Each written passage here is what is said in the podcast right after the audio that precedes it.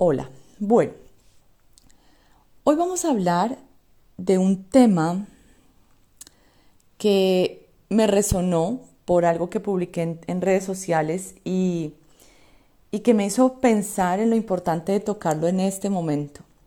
A veces cuando estamos como en este proceso de, bajar de peso, porque muchos comenzamos estos procesos es buscando bajar de peso.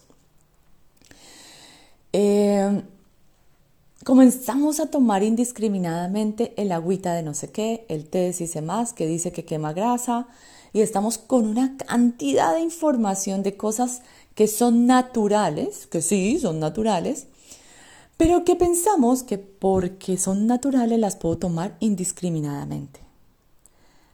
Ojo, calma. Conozco casos de personas que me dicen, no, yo he visto otras personas que consumen 2, 3 litros de té verde al día. ¿No? Por ejemplo, el té verde tiene cafeína. Igual estamos consumiendo 2 o 3 litros de cafeína en el día. ¿No? Entonces, una de las cosas importantes es todo lo que yo lo llevo al extremo de decir, ah, eso es bueno para la salud. Entonces yo leí que la cúrcuma es buena, así que voy a tomar cúrcuma por montones y me voy a hacer cinco leches diarias y calma, calma. Por ejemplo, un buen dato que yo aprendí durante este proceso y cuando lo voy a hacer, por ejemplo, antes de hacer ejercicio, yo me tomo un té verde en la mañana, ¿no? En ayunas eso lo hago. ¿Por qué? Porque sé que el té verde al tener cafeína me va a ayudar mejor cuando hago ejercicio a hacer ya quema directa de grasas, ya me va a ayudar a, quemar grasas. Además porque no he consumido nada antes. Entonces, en ese tipo de casos, en ese tipo de tips que, uno va aprendiendo como en este, en este proceso está súper bien. Pero no es tomarme tres, tres, tres eh, litros de un té en el día, ¿no? ¿Qué es mejor tomarse un té verde en la mañana? Está espectacular. ¿Qué tomo durante el día?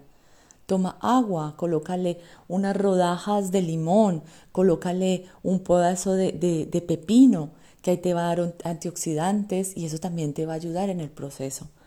¿no? Te vas a mantener hidratado.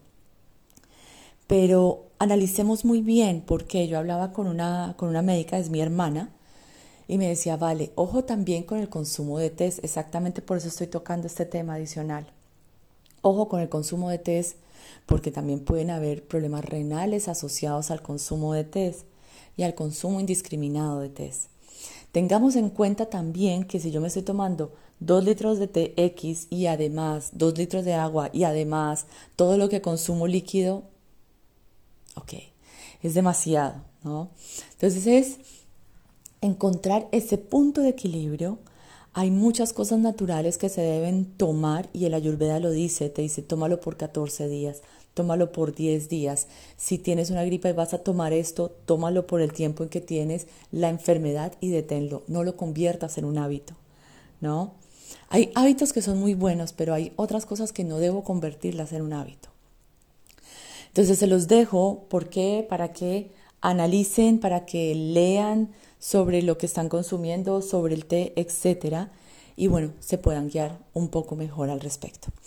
Eh, les dejo esto aquí y bueno, espero que les sirva. Un abrazo.